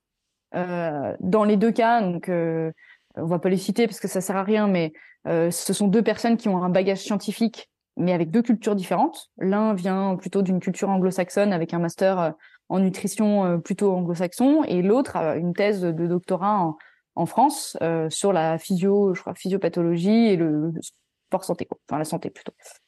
Et en fait, ce qui est dommage, c'est que tous les deux sont, sont venus à être dans l'altercation, euh, mm. alors que je pense qu'en fait, très sincèrement, tous les deux apportent des choses intéressantes, tous les deux euh, ont leur place et, ce qui est dommage, c'est qu'en fait, ils, se sont vus comme des concurrents, alors qu'en fait, moi, je suis convaincue qu'ils sont complémentaires et qu'ils sont nécessaires pour les gens. Et en fait, en, se plaçant dans cette logique concurrentielle et d'opposition, je pense qu'il y a un trouble qui s'est instauré dans la tête des gens parce que ils représentent, à mon sens, une référence, et l'un et l'autre. Avec mon filtre, hein, avec mes connaissances, en, voilà, tout, tout, tout, tout, euh, euh en étant en restant, en restant modeste, hein, mais euh, et pour autant, ils se sont opposés. Et donc, je me suis dit, quelqu'un qui, comme moi, ne maîtrise pas l'info telle que je la possède, va se dire, mais au final, euh, ben, en fait, personne n'a raison, quoi. Et en fait, c'est dommage parce que je pense que euh, on devrait plutôt envisager d'avoir une communauté de pratiques qui mettent en commun, qui cherchent à se valoriser, qui cherchent à construire des choses ensemble, même si parfois il y a des erreurs qui sont commises. C'est-à-dire que on en dit tous des bêtises. Et la première, j'en ai fait, j'ai dit des bêtises sur, sur les épisodes, on les a corrigées. Ce qui compte, c'est ça. Ce qui compte, c'est d'être capable de revenir sur ce qu'on dit, d'être lucide dans le discours et euh, éventuellement de co-construire un nouvel argument, un nouvel mmh. argumentaire. C'est quand même dommage que quand des personnes travaillent bien, euh, elles se mettent en concurrence et du coup, aux, yeux de personnes qui seraient un peu moins autonomes, se disent bah ouais, mais au final, je, fais quoi, je crois qui? Et voilà. Donc, on, voit bien que cette idée de euh, cette idée de d'études de, de, cas, de récits d'expérience, c'est intéressant parce que ça nous permet aussi malgré tout de nous identifier. Euh, mais ça reste des données qui sont à prendre avec des pincettes, avec du recul, euh, et, euh, et, et, ne pas les prendre comme argent comptant. Et, de cette manière, c'est-à-dire que parce que tel influenceur sort tel livre, bah, c'est pas une raison de l'acheter non plus, parce que au départ, le gars il est influenceur, c'est pas son métier d'écrire un livre. Donc, ok, il écrit un livre pour partager son récit, c'est une chose, et c'est important le récit, c'est important le partage d'expérience. C'est, euh, je dis pas qu'il faut pas acheter ces livres-là. Je dis qu'il faut juste que ce livre ne constitue qu'un livre parmi d'autres dans l'apport euh, et, euh, constitue euh, finalement euh, un, un, un, point parmi plein d'autres dans la bibliothèque. En fait, presque, ce qu'il faudrait, c'est avoir tous les livres de toutes les personnes qui sortent et d'en faire une synthèse. Voilà. Et, et, je voudrais rebondir sur un autre truc dont j'ai pas parlé, mais que j'aimerais parler. C'est par exemple l'exemple de Glucose Godness, euh, la fille qui a fait euh, Glucose Révolution. Ce, ce, livre, il est typiquement euh, la révélation du fait que quelqu'un qui a un bagage scientifique, hein, elle est, elle est, elle est docteur, mais alors c'est aux États-Unis. Elle a fait sa thèse aux États-Unis euh, sur bah, sur tout ce qui est physiologie et notamment spécialisée dans la glycémie peut euh, inférer des biais dans un livre. Je donne, j'explique pourquoi. C'est un livre qui est très intéressant, qui euh, est un best-seller maintenant euh, en France et aux États-Unis, qui apporte des informations scientifiques avérées. C'est clair. La problématique de ce livre, c'est que euh, elle réduit tous les individus, ou du moins elle, euh, elle induit le fait que tous nous avons besoin de contrôler notre glycémie. Mm. C'est-à-dire que je ne suis pas en opposition avec ce qu'elle raconte. Et là, on est sur un autre, donc dans la pyramide des preuves, on se lève un petit peu. C'est-à-dire que on n'est plus juste sur de l'ouvrage de récit, on est sur de l'ouvrage qui va mobiliser des connaissances scientifiques, mais dans le même temps, croise avec l'expérience. Parce qu'en fait, c'est ça le truc. C'est que, alors, bien sûr, tous les travaux de thèse viennent toujours de problématiques personnelles. Hein. On travaille tous sur un sujet qui nous plaît au départ. On choisit pas un sujet de thèse qui nous plaît pas. Donc, euh, on, son sujet de thèse, elle l'a choisi parce qu'elle, elle, s'est rendue compte à un moment donné qu'elle avait des, des faringales, des fatigues. Euh, enfin, je sais plus, je crois même qu'elle a eu un accident et que ça a été son moyen de contrôler sa glycémie, etc. Donc, on voit bien que elle a commencé à se poser la question de la glycémie par rapport à une expérience qu'elle a vécue personnellement. Ça, ça me pose aucun problème. Comme je dis, tous les sujets de thèse s'ancrent dans des motivations personnelles profondes, sinon on passerait pas trois ou quatre ans, voire cinq, six ans sur un sujet euh, qui nous plaît pas. Et je vais te dire un truc, c'est que le prochain épisode, on est l'exemple même parce que c'est sur l'endométriose et que le, point de départ de, des recherches, parce que c'est une chercheuse, c'est son cas personnel. Et donc, ouais, mais c'est toujours le de mercredi, vous allez vraiment découvrir ça parce qu'elle l'explique exactement bien, euh, d'où elle part son point de recherche, comment elle le fait. Mais elle explique ensuite que justement, pour avoir des, j'ai envie dire des, corrélations, des preuves, etc. Elle explique d'ailleurs cette histoire-là, tu vois, tu ne savais pas parce que ça fera un bon rebond, euh, que justement, bah, elle va chercher plus de témoignages, plus de cas, plus d'études, etc., plus de personnes, de personnes pour pouvoir en tirer, euh, bah, essayer d'avoir un fonctionnement plus global et une meilleure compréhension. Donc c'est très intéressant et justement, elle explique bien. Donc euh, si vous êtes intéressé par le sujet, restez, écoutez l'épisode de mercredi, c'est parce que elle explique un peu cette démarche, pourquoi elle le fait, comment elle le fait et d'où ça part aussi. Mais, clairement, euh, mais clairement, faut, faut vraiment se dire que tous les sujets de thèse mm. sont ancrés dans des motivations personnelles. C'est l'inverse n'est juste pas possible au final, parce que euh, à minima une thèse c'est trois ans, c'est très rare qu'on soutienne une thèse au bout de trois ans. Euh, donc ça veut dire qu'à minima pendant trois ans on bosserait sur un sujet qui nous plaît pas. Euh, bon, mm. voilà. Et donc, et donc, tu as raison de souligner. C'est super bien parce qu'en fait, ça prouve. Mais c'est ça qui est intéressant, c'est que c'est pas parce que ça part d'une expérience personnelle que derrière c'est pas scientifique et c'est pas rigoureux. Euh, bah, je peux prendre mon propre cas. Hein. Moi, j'ai j'ai travaillé sur les enseignants débutants en EPS. Euh, j'ai travaillé là-dessus à un moment donné parce que quand j'ai été enseignant débutant, j'ai été confrontée à des problématiques et je me suis dit tiens ça c'est un truc. Et pour autant c'est pas pour autant que derrière je raconte mon expérience, pas du tout. Donc c'est ça qui est intéressant, c'est de distinguer et le, le, le bouquin de de, de Jessie Shape là, Inchospe, euh, je sais jamais le prononcer. Inchospe, euh, je crois, ouais, parce que Inchospe c'est l'autre famille. Glucose Godness. Euh, c'est exactement ça, c'est-à-dire que c'est scientifique, il y a des mm. données scientifiques. Le problème de ce type de bouquin, de ce type de best-seller, c'est qu'en fait, euh, elle, elle, elle, elle a rencontré des problèmes de glycémie. Elle, la glycémie, pour elle, induisait en fait des problématiques d'énergie, etc. Et donc, je ne dis pas que ce qu'elle raconte n'est pas vrai. Ce qu'elle raconte est très vrai. Sauf que il y a des, il y a plein de gens qui ont des modes de vie pour qui la, glycémie n'est pas un problème. Mm. Toi comme moi, on est hyper actif, on mange globalement IGBA et euh, globalement on dort bien. On fait attention à tout ça. Globalement. Oui, pas en ce moment, je sais. Globalement. L'IGBA de ce matin, il est, il est, très drôle, mais. non, mais peu importe. Mais globalement, on fait attention à ça. On est d'accord. Mm. Et ben moi, j'ai lu ce bouquin, je me suis dit, ah, catastrophe. Euh, quoi Je mange pas euh, mes petites fibres d'abord. Euh, je, je quoi je, je me suis mis à, bah, elle dit ça. Elle dit fibres au départ. Non mais et, tu, bois, pas ton vinaigre de cidre. voilà, donc je me suis mis à boire du vinaigre de cidre, je me suis mis à avoir un capteur de glucose et je me suis et, vraiment je suis partie dans une logique, bah, pour le coup ultra réductionniste, mmh. ultra focalisée sur ma glycémie, ma glycémie, ma glycémie. Mais la question que je me suis pas posée, donc là, en fait, cet exemple, il est intéressant. Il est révélateur de tout ce que je dis depuis tout à l'heure. Un, c'était le dernier bouquin qui est sorti, j'ai entendu ça, j'ai dit je l'achète. Deux, je l'ai lu, je me suis dit ah putain, elle a raison. Et trois, et trois, je me suis appliqué à moi-même des choses qui n'avaient pas de sens pour moi. Pour quelle raison? Parce que je suis active. En plus, souvent, je vais marcher après le repas, donc j'ai pas trop de problèmes de glycémie pour cette raison. Je mange pas beaucoup sucré. Euh, j'ai a priori pas trop de, de risque d'avoir des problèmes de glycémie. J'ai d'autres trucs, hein, j'ai d'autres problèmes. Hein, je dis pas que j'ai pas de problème, mais là-dessus, c'est pas le truc qui me pose le plus de problèmes, on va dire. Et au final, ce qui est dommage, c'est qu'en fait, bah, même moi, j'ai pas réussi à m'appliquer à moi-même euh, le conseil que je vous donne, à savoir de prendre de la distance tout de suite euh, sur une thématique quand elle nous vient en fait. Euh, et, donc voilà, donc c'est juste ça. Après, je, je crois que euh, il faut arriver à reprendre du recul et à se dire, OK, donc il y a des ouvrages qui sont intéressants. Il y a des ouvrages dans lesquels il y a des données scientifiques qui nous permettent de comprendre des systèmes, des fonctionnements de nos systèmes. C'est très bien, mais ça ne veut pas dire que c'est totalement nous. Et je pense mmh. que c'est vraiment ça le message que je veux faire passer aussi aujourd'hui, c'est de dire que plus on va s'éloigner des approches dogmatiques, plus on va considérer que nous sommes un tout, une totalité agissante qui a besoin d'équilibre, de nuance et de modération, et plus on va se comprendre. Et c'est un message, euh, je fais, je fais un coucou à Alice si elle nous écoute, que cette idée de se dire qu'il faut toujours différencier l'exceptionnel du quotidien. C'est-à-dire que il faut appliquer des règles dans le quotidien qui nous permettent d'être OK, d'être équilibrés. Donc pour ça, il faut avoir des connaissances, comme on l'a dit, qui ne sont pas dogmatiques. Mais ça ne pose aucun problème dans l'exceptionnel d'être dans le dogme et dans l'extrême. Ça ne pose aucun problème si euh, une fois euh, par semaine ou tous les dix jours ou tous les quinze jours, on va pas marcher ou on mange McDo ou euh, euh, c'est pas grave. C'est parce que ça reste de l'exceptionnel. C'est pas grave s'il y a une journée sur dix jours où on fait péter son total calorique et c'est pas grave.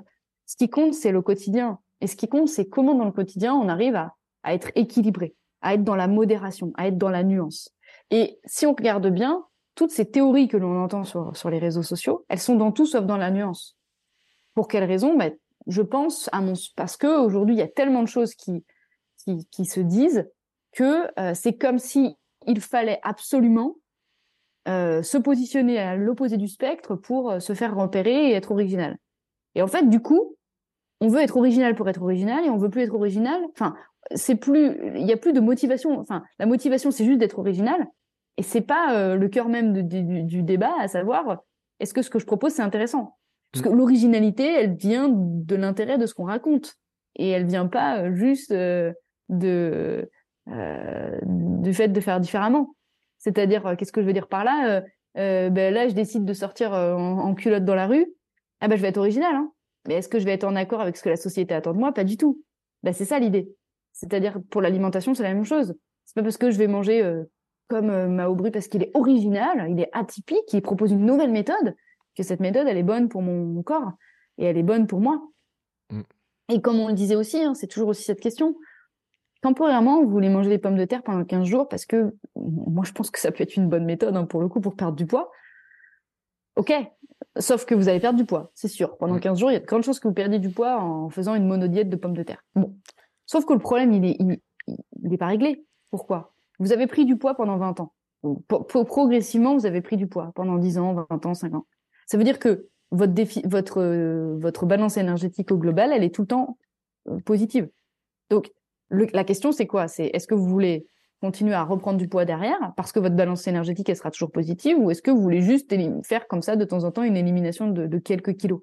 Eh bien, c'est ça faire le dents C'est ça faire les, régimes yo-yo. Pourquoi? Parce que ce que les gens ne comprennent pas, c'est qu'en fait, euh, pourquoi, pourquoi un individu prend du poids? Alors, je parle au-delà de pathologie, euh, vraiment euh, TCA, où il y a vraiment des compulsions alimentaires, où il y a vraiment une prise de poids qui est rapide du coup. Mais quand on est sur des prises de poids relativement lentes, c'est que dans notre quotidien, euh, la balance énergétique, elle n'est pas équilibrée. Et donc, c'est pour ça qu'on dit aux gens ne faites pas de régime strict, parce que une fois que ce régime sera terminé, on va reprendre les habitudes alimentaires d'avant, et du coup, on va repartir. pour le coup, tu en es l'exemple le concret, Bertrand, si, tu m'autorises à parler un peu de toi.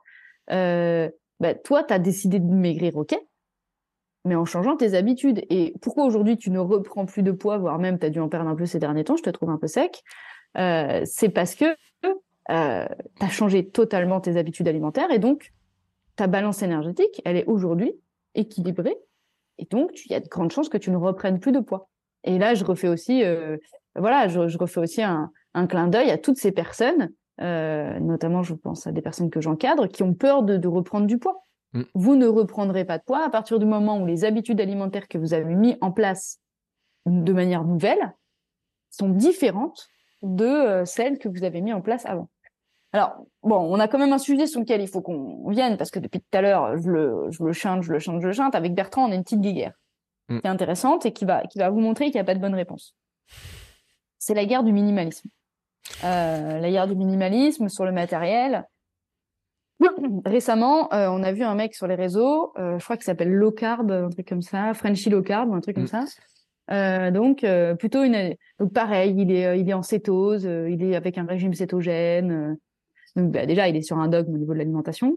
Et là, il a couru un semi-marathon en sandales, voire même un marathon. Il a couru le marathon de Paris, je crois. Il court le marathon de Paris en trois heures en sandales, sans alimentation, parce qu'il était en, en mode cétogène. Merci, super pour les précisions, top. Qu'est-ce que ça nous indique ça? Et il bah, prépare un livre. Ouais. ne l'achetez pas. Pour le coup, ne l'achetez pas. Non, mais, non, mais. il vend des trucs de recettes, il vend des trucs de, des livres Non, mais là, là, on est à l'opposé de tout. Un livre. Je sais qu'il prépare. On est à l'opposé de tout. Donc, euh, le régime cétogène, euh, pourquoi, euh, pourquoi, comment? Comme tout régime, on l'a entendu, hein, régime alimentaire, c'est un mode de vie. Depuis tout à l'heure, j'explique que notre mode de vie, c'est un mode omnivore. Régime cétogène, c'est de presque totalement supprimer les glucides. C'est-à-dire qu'à un moment donné, on a tellement plus de glucides qu'on demande à notre corps d'en fabriquer grâce à ce qu'on appelle des corps cétoniques qui vont produire de l'énergie. J'ai expliqué tout récemment dans, bah, dans l'épisode des glucides que les glucides étaient essentiels à notre corps pour de nombreuses fonctions et déjà pour notre cerveau. Donc, ah, déjà, quand on réfléchit cinq minutes, on se dit, OK, euh, là, on est en train de s'auto-priver d'un truc dont on a besoin. Et on demande à notre corps de, de galérer pour produire un truc dont on a besoin. Bon, c'est un peu schizophrène, mais bon. Le régime cétogène, il a des vertus et moi, je trouve, je pense qu'il peut être intéressant ponctuellement euh, dans certains, dans certaines situations pour revenir à un équilibre. Et je pense que notamment, ça peut être un moyen de se sevrer du sucre parce que je pense que quand on est addict au sucre, hein, on sait que le, sucre, il a un pouvoir addictif plus puissant que la, cocaïne. Hein. Mm. Ça, ça a été démontré scientifiquement. On a mis à des souris euh, euh, deux, deux, réceptacles, un de sucre et un de cocaïne. et ben les souris, elles allaient plus souvent vers le sucre que vers la cocaïne. Hein. Donc, elles, vont, elles se tournent davantage vers le sucre que vers la cocaïne. Donc, le sucre a un pouvoir addictif plus puissant que la coque. Bon, c'est quand même assez intéressant. Donc, dans, dans une démarche où on voudrait, entre guillemets, se, euh, se déshabituer du sucre, je trouve qu'un régime cétogène pourrait être intéressant dans le sens où on le, supprime totalement. C'est n'importe, c'est un mécanisme de sevrage comme n'importe lequel. Hein. Quand mm. on se sevre de l'alcool ou du tabac, on le supprime totalement. On ne dit pas attends, je vais me faire un petit shoot. Non, non, on le supprime totalement. Donc le régime cétogène, il a vraiment des avantages. Euh, moi, je pense surtout pour ça. Mais dans le quotidien, on est des omnivores. Euh, toutes les agences de santé et toutes les recommandations de santé démontrent que notre, notre équilibre énergétique doit être composé de protéines, de glucides et de lipides. Pourquoi donc être tout le temps dans un, dans un régime cétogène? Point d'interrogation. Que l'on fasse une privation de glucose, comme je l'ai expliqué avant un exercice physique intense ou de longue durée pour ensuite recharger des stocks de glycogène de manière plus conséquente, c'est une chose, mais c'est temporaire. Donc, le, régime cétogène, pourquoi il existe? Ben, Il existe pour ces raisons-là. Mais il a été euh, détourné de son, de, de, de, son utilité initiale, on va dire. Mm. Euh, bon, ça, c'est le régime cétogène. Donc, il nous dit, euh, j'ai fait un marathon sans, sans manger. Bah ouais, ok, peut-être. Mais je pense que si Kipchoge, il faisait la meilleure perte sans manger, bah, il irait pas chercher les gels qu'il prend, les bidons qu'il prend, il prendrait que dalle. Donc, mm. il ne s'alimenterait pas. Donc, à nouveau, on est dans l'étude de cas. C'est-à-dire que lui, il nous dit, ça a fonctionné, j'ai fait trois heures à mon marathon. Ouais, mais attends, garçon, qui nous dit que si tu avais pris les bons gels au bon moment et, euh, et la bonne alimentation au bon moment, qui nous dit que tu n'aurais peut-être pas fait 2h57 bon, Je sais pas, tu vois, on sait pas. Mais on sait pas. Et même toi, tu sais pas. Sauf que ça, tu ne le dis pas, en fait. C'est-à-dire que ces personnes-là ne veulent pas voir d'autres, d'autres conditions et d'autres facteurs euh, à la méthode qu'ils emploient. Autre chose, il nous dit, bah, je fais trois heures en sandales. Ok, très bien, tu fais trois heures en sandales. Même chose, je pense que si Kipchoge euh, pouvait battre le record du monde du marathon en sandales, bah, il n'aurait pas les dernières euh, chaussures avec plaques. Donc, on en revient au, sujet sur le minimalisme, sur notre débat entre nous. Et j'ai avancé, tu vas voir. Euh, moi, je pense qu'il faut revenir à l'objectif. Bertrand est plutôt adepte de chaussures ultra, très minimaliste. Moi, je suis plutôt adepte, je, cours plutôt avec des Pegasus qui ont un drop assez élevé, de, de 10 à 12 selon les modèles, voire 13 sur certaines années. Mais donc un drop assez, ouais, elles sont parfois assez hautes. J'ai le vertige, moi, là-haut, après. Non, mais attends, c'est pas comme les Zoomfly ou les Vaporfly, tu vois, ça n'a rien à voir encore. Donc, il faut qu'on distingue deux choses. Il faut qu'on distingue le drop de la qualité de la, du matériau et de la mousse. OK? Parce que c'est ça, en fait. Moi, je faisais un amalgame entre les deux jusque-là. Le drop, en fait, c'est l'écart de hauteur entre l'avant de la chaussure et l'arrière de la chaussure. En mm. gros, c'est est-ce que vous êtes sur des talons ou pas sur des talons? Ou est-ce que vous êtes à plat? Le drop, pour le coup, je pense qu'il est individuel. Et en fait, il va aussi dépendre de la structure élastique, de la capacité d'élasticité de la chaîne postérieure. C'est-à-dire que je ne dis pas que c'est bien ou que c'est pas bien d'être raide ou souple. Je dis que euh, il y a des gens qui sont plus ou moins raides ou plus ou moins souples. Et alors là, tu me vois avec mon air, euh, Moi, je suis ultra raide de la chaîne postérieure. J'ai beau m'étirer depuis toute petite. Euh, non, je m'étire pas justement. Je ne m'étire pas depuis toute petite, donc je paye, je paye le fait de ne jamais mettre, je pense, étiré cette mm. chaîne postérieure, et donc je suis hyper raide. Euh, dès que mes chaussures commencent à être usées, j'ai euh, des tensions dans la chaîne postérieure, et je suis sûre que c'est ça qui me dit attention, il y, a, plus d'usure, il y a plus de, il y a plus de gomme, donc faut que tu changes ta chaussure. Donc forcément, je vais vers un drop qui est élevé. Pourquoi? Je pourrais très bien passer vers un drop bas. Je pourrais très bien passer sur du, 8, du 10, euh, du 6. Du 4 Qu'est-ce que je ferais? Qu'est-ce que je ferais? Qu'est-ce que je produirais? Ben, Je produirais plus de contraintes sur ma chaîne postérieure. Mm. C'est-à-dire que je vais produire plus d'étirements. Donc, qui dit plus d'étirements dit potentiellement plus de risque de blessure. Et, est-ce que c'est ce que je veux? Bah non. Moi, ce que je veux, c'est pouvoir courir tous les jours. Euh, effectivement, dans une logique absolue de santé, il faudrait que j'ai plus d'élasticité. Il faudrait que j'ai une chaîne postérieure qui soit plus souple. Mais du coup, la démarche, elle est inverse. La démarche, ça va être de me dire, OK, si je veux avoir une chaîne postérieure plus souple, alors je vais faire des étirements. Et quand je serai plus, plus souple et plus étiré, alors j'irai peut-être vers des drops plus petits pour continuer cet étirement. Mais il faut surtout pas faire la démarche inverse. Donc déjà, la première question à se poser, c'est la question du drop. Effectivement, euh, mais ça, le drop, il est personnel en fait. C'est pas une logique d'innovation ou de régression. Je pense vraiment que ça dépend de chacun. Mais je pense qu'on personne se pose cette question-là. On se pose pas la question de pourquoi j'ai un drop élevé ou un, ou un drop petit. Et donc, pensons à ça. Quand on achète une paire de chaussures, est-ce que ma chaîne postérieure, quand je dis chaîne postérieure, c'est tout ce qui est ischio-jambier, fessier, c'est surtout ça. Hein. Bon, les jumeaux, ils, et tendon d'Achille. Mm. Voilà, tout, tout, tout, toute cette chaîne-là. Là. Est-ce que vous êtes raide ou est-ce que vous êtes souple? Bah, Si vous êtes raide, n'allez pas sur des, des drops de 6, quoi. Parce que euh, avec beaucoup de vitesse, vous allez vous blesser. Ça, c'est la première chose. Ensuite, il y a la question, effectivement, de la gomme. Donc, tu peux courir en ultra, mais les ultras, j'ai découvert. C'est pour ça que je me suis renseignée. Les ultras, j'ai vu, il y a de la gomme. Mm. Il y a de la gomme, il y a, il y a, il y a de l'amorti. Donc, si tu fais gaffe euh, sur la question de combien, au bout de combien de temps tu les changes, ça pose pas tant de problèmes. Mais ça, c'est pareil, c'est un, un, autre point. C'est-à-dire qu'une paire de chaussures, au bout de 600, 6 à 900 km, il faut la changer. Parce que les matériaux qui ont été utilisés, euh, ils se dégradent en fait au fur et à mesure. Donc euh, déjà, il y a des conseils qu'on peut donner, c'est de ne pas utiliser deux jours de suite la même paire de chaussures, parce qu'il y a des études qui ont démontré que la, structure de la chaussure avait besoin d'au moins 48 heures, 48 heures pour revenir à son état initial, et que si on tasse le matériau euh, trop euh, de fois consécutives, on l'abîme de manière prématurée. Donc c'est bien d'avoir un minimum deux paires de chaussures si on court tous les jours, et d'alterner en fait avec ces deux paires. C'est un conseil qui est pas mal. Ensuite, la question, c'est la nature de la gomme. bah moi, je vois, je cours chez Nike, et clairement, là, ils ont lancé leur nouvelle gomme il y a un écart majeur entre la gomme qu'ils mettent sur la Pegasus et la gomme qu'ils mettent sur la Zoomfly. Euh, je vois, il y a, je sais plus, il y a quelques jours, j'ai fait un footing avec ma Pegasus et ensuite j'ai fait un peu d'intermittent avec ma Zoomfly. Ça n'a rien à voir. J'ai l'impression de courir sur un praticable de gym. J'ai l'impression d'être monté sur des ressorts. Donc, une nouvelle fois, cette histoire d'innovation et de régression, c'est de dire je vais courir en sandales parce que euh, l'Homo sapiens il courait pieds nus, Ok, mais pourquoi euh, On va peut-être juste se remettre. Et c'est comme pour l'alimentation ancestrale. Pourquoi ils bouffaient du bison et uniquement du bison et, et pourquoi ils mangeaient une fois par jour, voire une mm. fois tous les deux jours? Et Parce qu'ils étaient dans une logique de nécessité, dans une logique de besoin. Aujourd'hui, on est dans une logique d'abondance. On est dans une logique de de plaisir, de désir. On fait ce que l'on veut faire. Mm. Qu'est-ce qu'on veut? Est-ce qu'on veut être en bonne santé ou est-ce qu'on veut performer? Effectivement, si on veut être en bonne santé et rééduquer sa chaîne postérieure, ça peut être intéressant, comme je l'ai expliqué, de revenir à plus de minimalisme, mais progressivement. De revenir à plus de minimalisme pour avoir un étirement permanent de cette chaîne postérieure.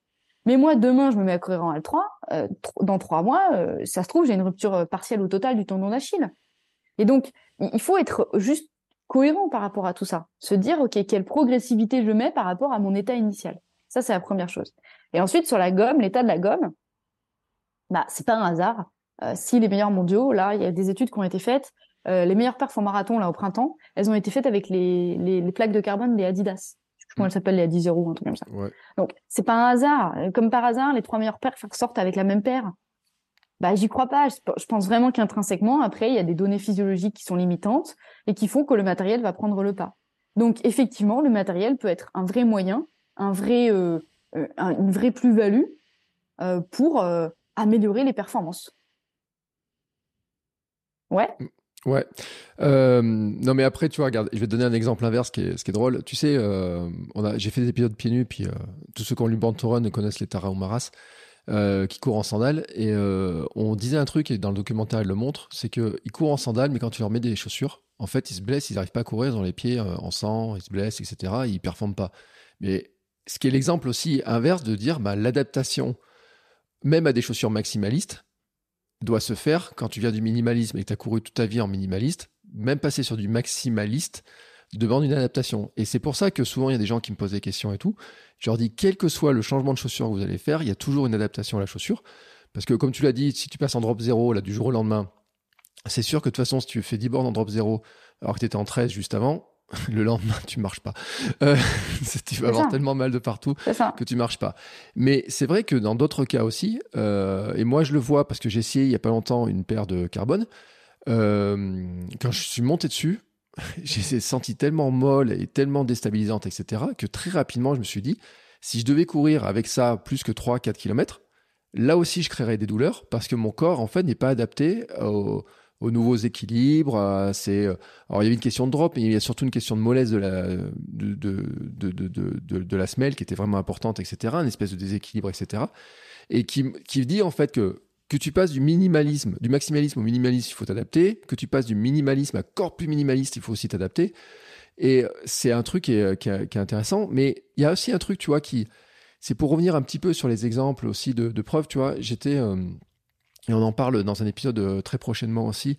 Sur, euh, j'étais à une conférence sur les facteurs de performance et euh, où ils expliquaient qu'en fait, quand tu cours à moins de, à moins de 12 km/h, ben finalement, ou même à moins de 15, je crois, moins de 12 km/h, ben le carbone il sert pas à grand chose. Il a plutôt une tendance à détériorer la foulée. Et ça, le constat qui a été fait, c'est que j'ai un invité dans un prochain épisode qui dit mais j'ai vu plein de coureurs qui courent en 4h30, en 5h, etc., qui ont des plaques carbone, etc.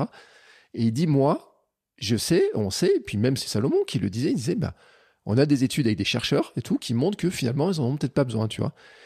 Mais tu as l'exemple des grands, des, des, meilleurs, tu vois. Tu me parles de Kipchoge, on parle de ceux qui gagnent les marathons, etc. et tout. Et euh, la difficulté, je pense, c'est pour les gens, c'est d'arriver à choisir, en fait. Et on en revient à ce qu'on disait au départ, c'est comment est-ce qu'on arrive à faire le choix, comment est-ce qu'on arrive mmh. à, dire que c'est pour moi, est-ce que c'est pour moi, est-ce que c'est pas pour moi, etc. C'est vrai que pour beaucoup, c'est rassurant de se dire, mais je vais prendre des chaussures qui ont du carbone parce que je vais ajouter un élément de performance.